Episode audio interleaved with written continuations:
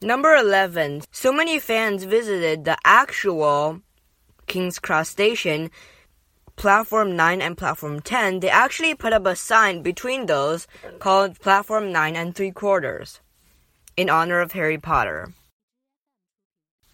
Number 12. Tom Felton had actually not read any of the books before he auditioned for Harry Potter. Number 13. Of all the Horcruxes, Harry Potter himself only destroyed one. Number 14. The first and last word that we hear Dobby say is Harry Potter. Number 15. The young actor that played young Tom Riddle was actually related to the actor that played Lord Voldemort.